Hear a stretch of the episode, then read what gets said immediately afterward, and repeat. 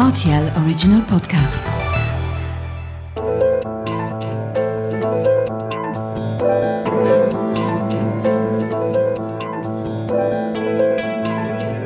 Vous avez comme un accent le podcast sur les langues et le multilinguisme. Je suis Terence Jarose et bienvenue dans ce 28e numéro. Dans ce nouvel épisode, je reçois Estelle Bossicard-Launois, qui est kinésithérapeute. Bonjour Estelle. Bonjour. Bienvenue. Alors Estelle, avec vous, on va parler de la langue puisque vous êtes kinésithérapeute à Steinfort, au Luxembourg, avec une spécialité, celle de la rééducation de la langue. Donc avec vous, nous allons parler de la langue, cette langue, on va dire, anatomique, et également de ses dysfonctionnements et les troubles liés aux dysfonctionnements que l'on dénomme lingual. Alors en effet, dans ce podcast, il est généralement question de la langue parlée, du multilinguisme, des langues étrangères, des dialectes, des accents, mais au final, tout cela ne pourrait être possible sans un organe essentiel, la langue. La langue donc, sans omettre la mâchoire ou autre mandibule, et ses diverses fonctions comme la ventilation, la déglutition, la mastication et surtout la phonation, c'est-à-dire les sons, que l'on émet dans n'importe quelle langue pour parler.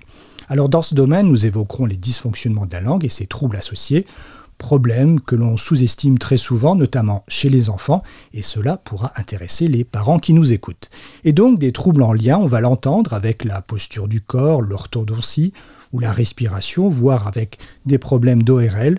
De la petite enfance jusqu'à l'âge adulte, il y a énormément d'éléments qui se jouent dans notre développement et principalement dans celui du langage en ce qui concerne la langue et sa posture. Alors vous l'aurez compris aujourd'hui, il ne s'agira pas dans ce podcast de palais grand-ducal, mais plutôt de palais buccal. Mais avant de mordre dans ce sujet alléchant, faisons d'abord brièvement connaissance avec vous Estelle et comment et pourquoi vous vous êtes intéressé en tant que kiné au dysfonctionnement de la langue et pourquoi vous avez pratiqué ici au Luxembourg.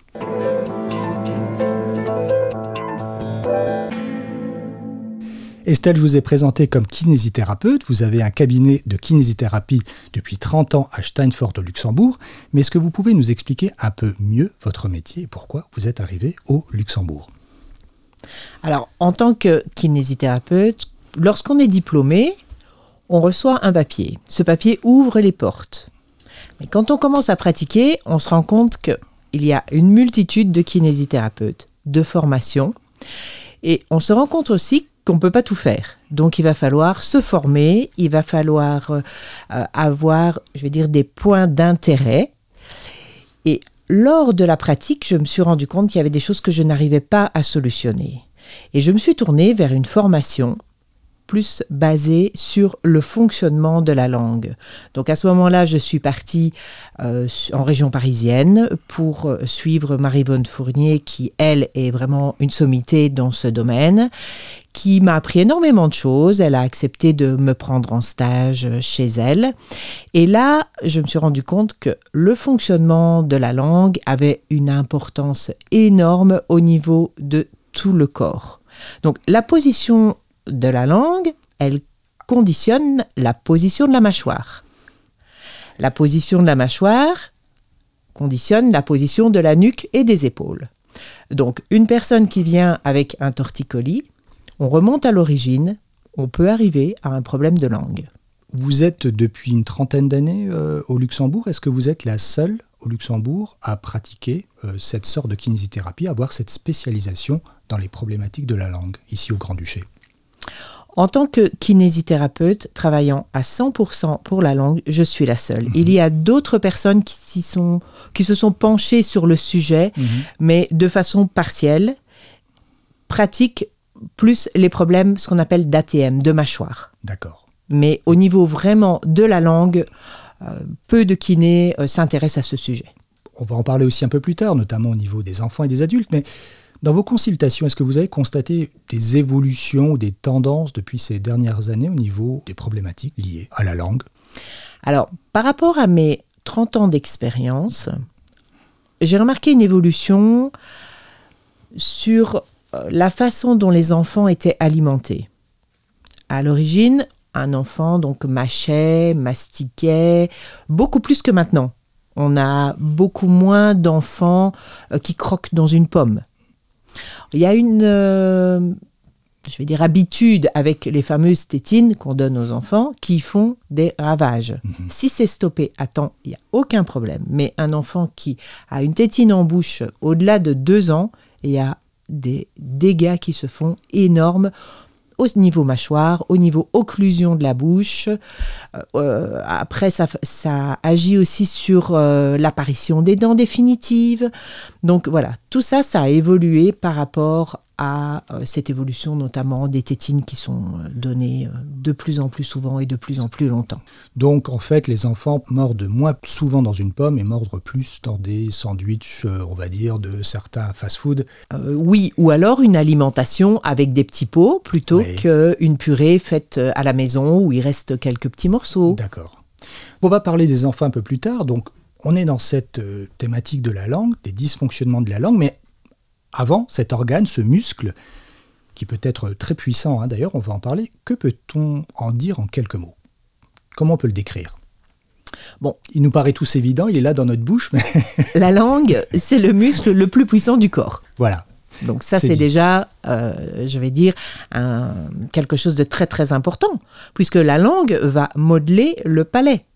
Le, mouvement de la langue du haut vers le bas va permettre au palais de se développer, de s'ouvrir, de s'élargir, ce qui va permettre aux dents définitives d'avoir suffisamment de place.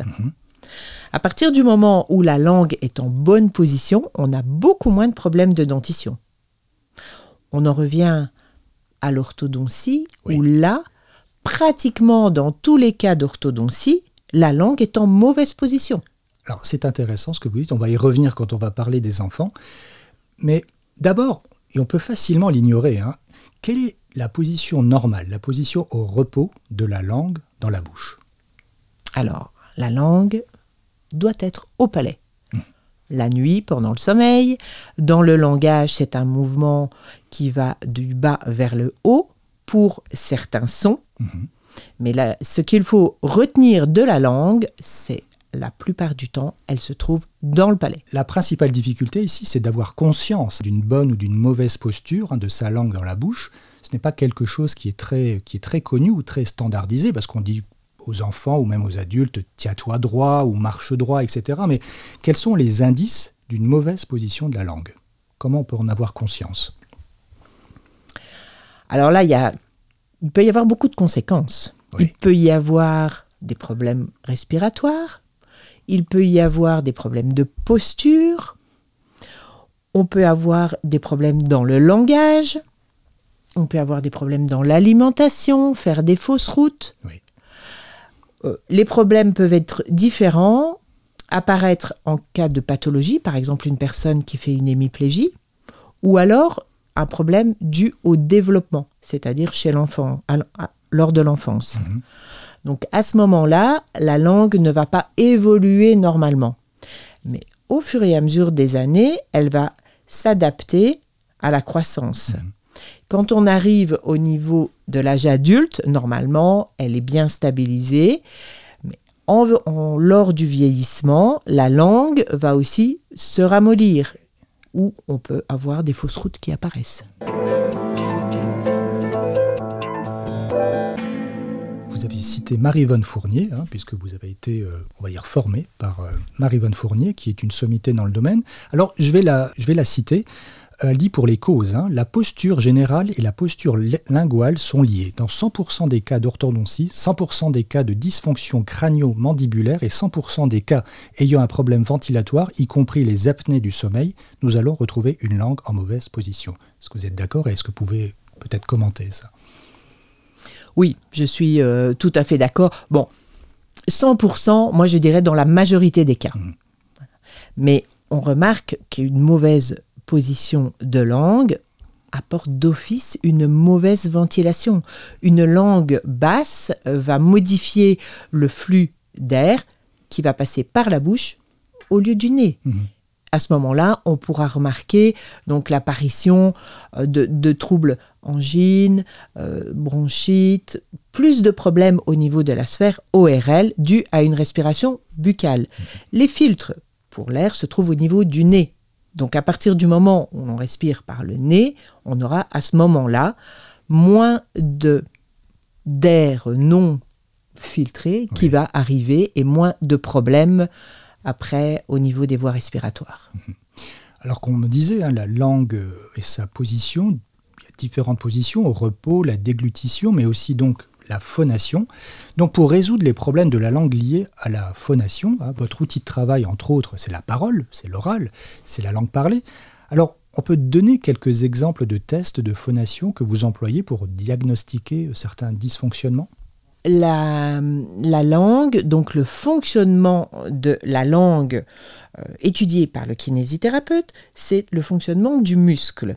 Quand on parle de phonation, là, on est plus dans le domaine de l'orthophonie. C'est bien la différence donc entre les deux. Donc au niveau de, de mes exercices, je demande évidemment certains mouvements au niveau de la langue, comme je vais demander le son L pour faire la, la, la et voir, analyser le mouvement de la langue.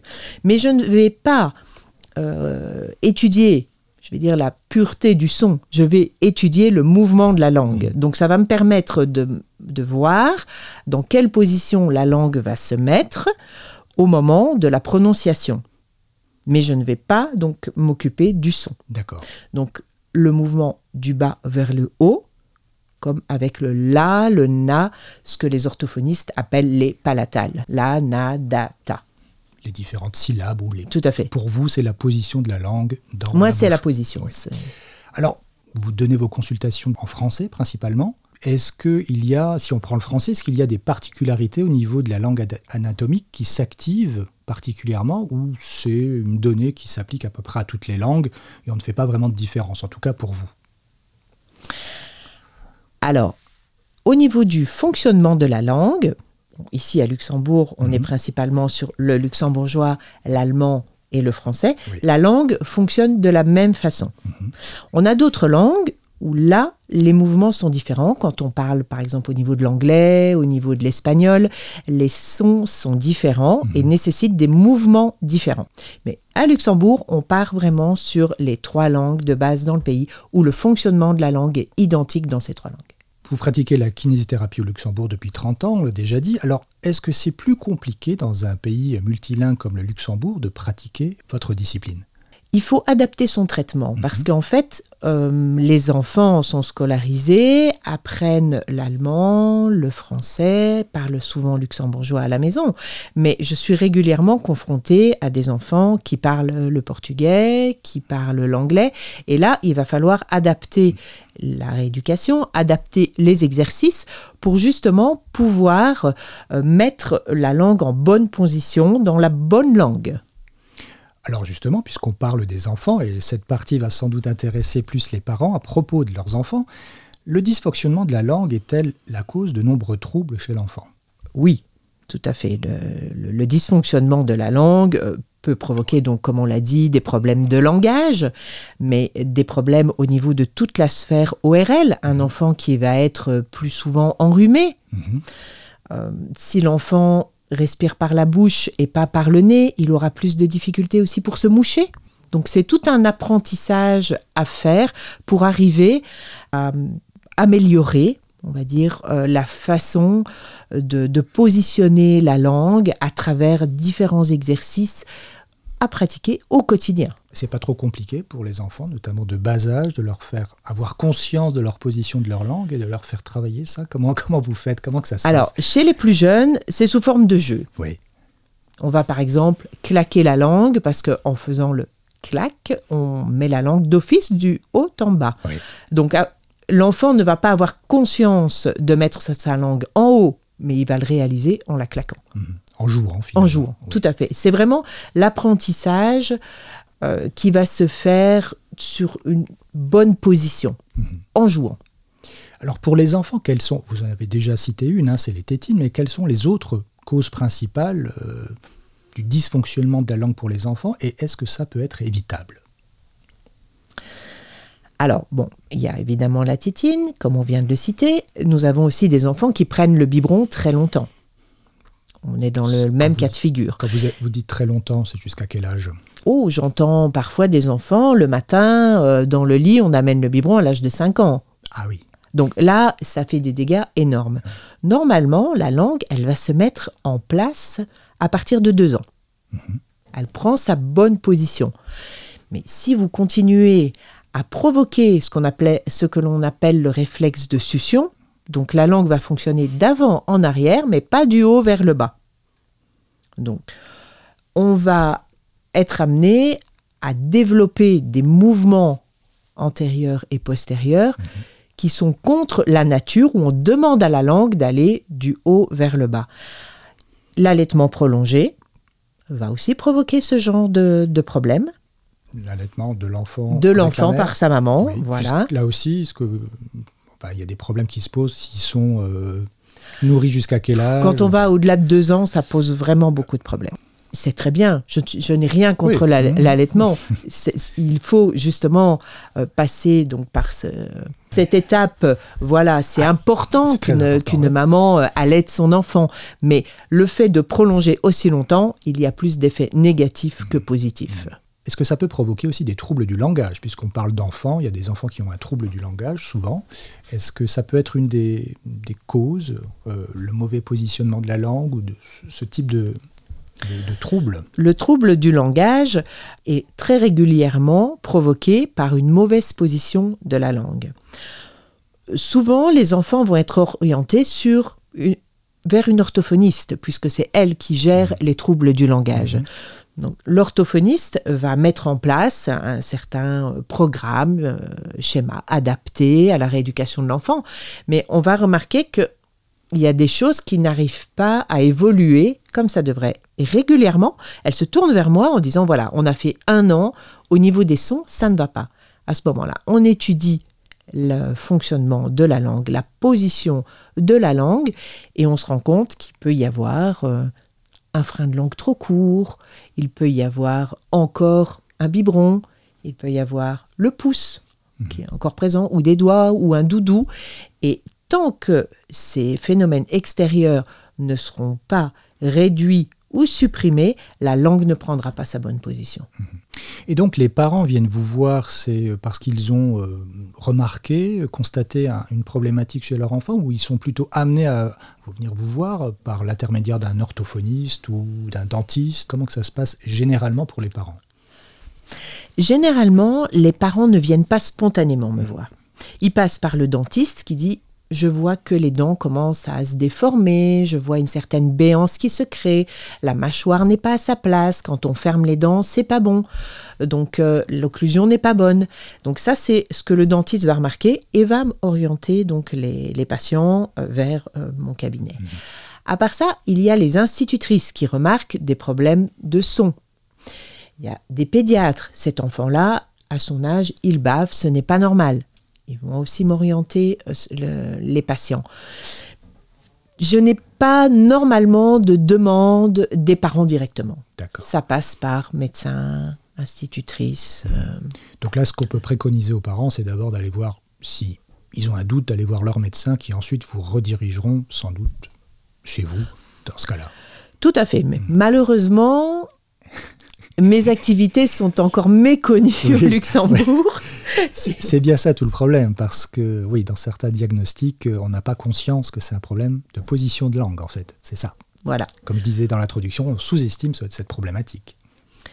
On sous-estime cette problématique et régulièrement, des adultes viennent avec des problèmes d'épaule, de nuque, et là, on se rend compte que ça vient de d'un frein de langue, par exemple, trop court.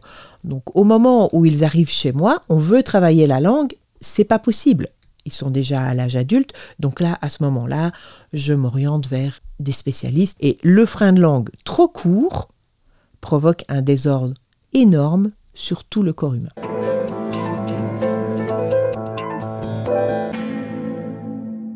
Moi, j'ai une question sur l'orthodontie, donc les dents. Il est souvent préconisé de poser un appareil dentaire aux enfants, assez jeunes d'ailleurs, 11-12 ans parfois. Alors, quand cela est nécessaire, est-ce dû parfois ou souvent à de mauvaises habitudes ou une mauvaise posture, par exemple, de la langue étant tout petit? Comme le disait Marie-Yvonne Fournier, la plupart des cas, dans la plupart des cas d'orthodontie, la langue est en mauvaise position. Donc, il y a une prédisposition, je vais dire, génétique. Mais il y a l'évolution de l'enfant qui fait que la langue doit se mettre en bonne position. Et si tous les facteurs sont mis en place pour euh, cette bonne évolution, normalement, on a beaucoup moins de problèmes. Mhm. Et idéalement, la langue doit être contrôlée avant tout traitement d'orthodontie. Alors donc, c'est pas toujours franchement nécessaire de mettre un appareil dentaire à un enfant avant peut-être d'avoir éventuellement diagnostiqué un trouble ou un dysfonctionnement de la langue. Souvent, les parents viennent en me disant Qu'est-ce que vous en pensez? C'est pas mon rôle, Ah. c'est à l'orthodontiste Oui, donc oui. de, trancher. Mais il y a parfois des gens qui viennent avec leurs enfants qui sont au deuxième, troisième appareil. Ils ont eu un traitement à 7 ans, à 12 ans, à 16 ans. Et Hmm. entre-temps, il y a eu récidive. On enlève l'appareil et les dents bougent à nouveau. On met un fil de contention. Non, quand la langue est en bonne position, elle soutient l'arcade supérieure où viennent s'implanter les dents. Et normalement, si c'est mis en place, ça doit rester. S'il y a un traitement d'orthodontie qui est fait alors que la langue n'est pas bonne, le résultat ne sera pas bon. Vous aurez un résultat au moment où vous allez enlever l'appareil. Et puis 18 mois après, ou un an ou deux ans, vous allez avoir les dents qui vont repartir dans le mauvais sens. La nature va reprendre ses droits. La langue ne sera pas là pour soutenir et tout repartira dans le mauvais sens. Pour ces questions d'orthodontie, évidemment, c'est toujours mieux d'aller voir d'abord un orthodontiste pour poser la question. Alors, les adultes, la posture de la langue et d'éventuels dysfonctionnements concernent également les adultes. Alors, quels sont les principaux symptômes ou problématiques à laquelle vous devez faire face concernant les adultes? Une personne se présente avec des migraines. Origine, personne ne trouve. À ce moment-là, bon, on envisage d'analyser la langue et on remarque un problème donc à ce niveau. Une langue basse, euh, une mauvaise position de repos de la langue, ce qui crée des tensions en permanence donc au niveau de la mâchoire et au niveau de la nuque. Le nerf avec les années finit par se bloquer et c'est une spirale. On, on traite avec des massages, des massages détendent, mais ça revient. On n'arrive pas à trouver une solution. D'où l'importance aussi de travailler avec un ostéopathe. Actuellement, à Steinfort, donc on est au niveau d'un cabinet pluridisciplinaire pour pouvoir orienter en fonction de chaque patient, dire celui-là, c'est plutôt un, un enfant, un problème de langage, on part chez l'orthophoniste. Euh, celui-ci, il y a un problème au niveau de sa nuque. Là, je vois, la langue n'est pas en place, mais il y a quand même eu des années de mauvaise position, donc consultation à ce moment-là chez l'ostéopathe. Donc c'est important et encore plus chez l'adulte de travailler en, service pluridisciplinaire pour pouvoir prendre en charge ce type de problème. Voilà, avec des rééducations posturales tout à fait classiques, euh, parfois qui peuvent être nécessaires. Tout à fait. On est euh, à Steinfort, je vais dire neuf kinés Oui. à travailler Oui, ensemble et chacun a vraiment son orientation. Alors, est-ce que aussi ces problèmes ne sont pas accentués aujourd'hui avec euh, le mode de vie actuel? C'est-à-dire, euh, on est assis devant un ordinateur euh, pendant plusieurs heures, on est euh, cette position qu'on voit de plus en plus souvent chez les, chez les adolescents, de tête un peu projetée vers l'avant parce qu'ils regardent toujours leur, leur portable. Alors là, on peut s'imaginer que ça doit avoir au niveau de la nuque et au niveau après de la posture de la langue des problématiques. Est-ce que vous avez remarqué ça ou il y a peut-être eu une augmentation des cas ces dernières années? On remarque lorsque la mâchoire n'est pas en bonne position, la nuque et les épaules ne seront pas en bonne position. Donc si on a tendance à intensifier cette mauvaise position, comme vous le dites, avec parfois un écran pas placé à la bonne hauteur ou un siège qui n'est pas bien adapté. Donc là, on s'orientera vers une rééducation plutôt de la colonne vertébrale, de voir, de trouver euh, le- la bonne adaptation pour chacun. Mais c'est clair que le problème de colonne sera lié au problème de mâchoire. Il faut voir si le problème de mâchoire est posé par la colonne vertébrale ou est causé par la langue. Il faut trouver l'origine. Mais on remarque quand même, avec les années, de plus en plus de problèmes à ce niveau-là. Donc tout ça pour dire que même si on part d'une problématique de la langue, il y a un petit peu tout qui est lié finalement, hein, au niveau de la posture Tout à fait. globale du corps. Le corps est un tout. Et ça peut devenir à la fois une cause, enfin ça peut être une cause ou ça peut devenir aussi une conséquence au niveau de la position de la langue. Alors, pour l'anecdote, hein, moi je peux témoigner que rien ne vous échappe, Estelle, puisque avant de venir dans cette émission, vous avez jeté une petite oreille sur les précédents podcasts et vous avez décelé, en ce qui me concerne, une mauvaise position de ma langue quand je prononce les S. Et je peux dire qu'elle bah, a raison, parce que souvent quand je monte mes podcasts, bah, j'entends ce petit S qui siffle. Hein, euh, et euh, puisqu'on appelle ça, les, avec le S et les Z, hein, vous les sifflantes, hein, c'est ça. Et donc, voilà, Estelle avait remarqué ma, ma mauvaise position de langue que j'essaie de corriger ardemment. Mais voilà, c'est voilà, des petites choses qu'on ne remarque pas soi-même, mais face à une spécialiste, eh ben, d'un coup, euh, voilà, un horizon s'ouvre. Alors, la posture de la langue, on l'a déjà un peu dit, mais on va insister un peu là-dessus, évolue avec l'âge, et également quand on vieillit. Alors, quels sont les signes et les éventuels dysfonctionnements linguals arrivés, qui arrivent à un certain âge? Souvent on entend les gens plus âgés dire j'ai fait une fausse route, j'ai avalé de travers. Mhm. Donc à partir du moment où le tonus du muscle est moins bon, on a aussi un petit affaissement du voile du palais. Donc le tout ensemble, au moment où on va avaler, on n'aura plus euh, ce tonus qui permet à l'aliment de partir avec une certaine énergie, on va dire, et au bon endroit. Mhm.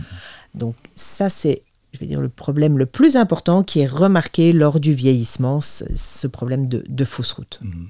Et quel que soit son âge finalement, on remarque que bah, la langue c'est un muscle, c'est comme les autres muscles, hein. on fait du sport, on essaie de se maintenir euh, en forme. Finalement, euh, c'est conseillé quand même de travailler la langue comme un muscle. Qu'est-ce que vous pouvez nous conseiller pour avoir une bonne hygiène musculaire, j'ai envie de dire, de la langue, pour que ça se passe toujours plutôt bien, et puis après on va dire plutôt aussi en vieillissant Idéalement, en vieillissant, il faudrait le travailler, comme vous le dites, comme, comme les autres muscles. Euh, par exemple, euh, lors du, après le brossage des dents, il suffit de gargariser, de mettre un peu d'eau dans, dans, sa gorge, mhm. et là, ça va stimuler le muscle. Vous allez le faire travailler. Il y a certains sons aussi où on travaille un petit peu plus bas. Là, on repart plus dans le domaine de l'orthophonie. Mhm. Mais quand vous faites un cr par exemple, le, son C et le son R, vous allez travailler plus dans la gorge et muscler davantage. Ce sont des exercices qui pourraient être faits régulièrement pour éviter justement ce, problème de, vieillissement et, entre guillemets, ramollissement des muscles. Concernant la, langue anatomique, essayons quand même d'aborder le thème du multilinguisme et des langues étrangères. Alors, y a-t-il des points communs au niveau de l'utilisation de la langue anatomique à un groupe commun de langues Je ne sais pas, les latins, les slaves, les, anglo les anglo-saxons, est-ce qu'il y a des choses qui diffèrent, euh, des positions de langue qui diffèrent, que vous avez pu remarquer? Alors, comme on en a parlé tout à l'heure, donc au niveau de, l'allemand, du français et du luxembourgeois, là, on a la même intonation, la langue a la même impact au niveau de la bouche, alors que l'anglais, l'espagnol, la langue va plutôt frôler, ce sera beaucoup moins dur comme mhm. son. On n'aura donc pas le même mouvement, la même réaction du muscle en fonction des différentes langues. Et quelles que soient les langues qu'on parle, la position de la langue, on va dire standard est la même. Il n'y a pas de différence notoire. Si, en fonction des langues, on aura des positions différentes pour des sons différents, mhm. mais la position de repos restera toujours la même langue au palais. Pour conclure en un mot et pour résumer, peut-on estimer que si le dysfonctionnement lingual était pris plus en considération par les médecins en général, et si votre discipline était plus connue, y aurait-il des, diagnostics plus pertinents euh, dans le cas de certains troubles, en orthodontie par exemple, ou dans le domaine de l'ORL et notamment chez l'enfant Moi je pense qu'il serait important d'informer plus au niveau du fonctionnement de la langue. Je dirais même lors de journées de formation des professeurs des écoles, faire une intervention. Je serais prête à venir quelques heures pour leur montrer que ça puisse entrer directement dans le programme de la scolarité où on montre aux enfants, voilà, ta langue doit fonctionner comme ça, par certains sons, certains mouvements, dans certains jeux, mais qui est une prise de conscience dès le plus jeune âge et notamment au niveau des enseignants, car régulièrement les institutrices se tournent vers moi parce mhm. qu'ils n'ont pas de solution pour certains enfants. Donc si il y avait un moyen... pour quel cas exactement, par exemple? Une institutrice ou un instituteur? Qui ne comprend pas un enfant parce que quand il parle, la langue est la plupart du temps en dehors de la bouche, mhm. et voire même il bave. Et, les autres enfants ça- se moquent de lui Mhm. et ça perturbe au niveau de la classe. Et ils se tournent vers moi en disant voilà, qu'est-ce qu'on peut faire? Comment on peut améliorer cette situation? Et là, on parle d'enfants de quel âge à peu près? Souvent, c'est quand ils entrent à l'école ou vers 5 ans. D'accord. Alors, en disant cela, on ne sait pas faire offense à vos confrères ou aux médecins en général, hein, mais ça mérite d'être discuté, évidemment. Alors, avant de se quitter, peut-être un dernier conseil ou des préconisations pour ceux et celles qui nous écoutent? Regardez votre langue, brossez-vous les dents, regardez devant le miroir et étudiez le fonctionnement de la langue. Il est important de savoir que la langue doit fonctionner du haut vers le bas et pas de l'avant vers l'arrière. Merci beaucoup Estelle d'avoir participé à ce podcast et de nous avoir éclairé hein, sur la langue et le dysfonctionnement lingual. Merci beaucoup Estelle. Au revoir. Merci. au revoir. Merci à toutes et à tous de nous avoir écoutés et je vous donne rendez-vous très bientôt avec un ou une nouvelle invitée dans un nouvel épisode de Vous avez comme un accent.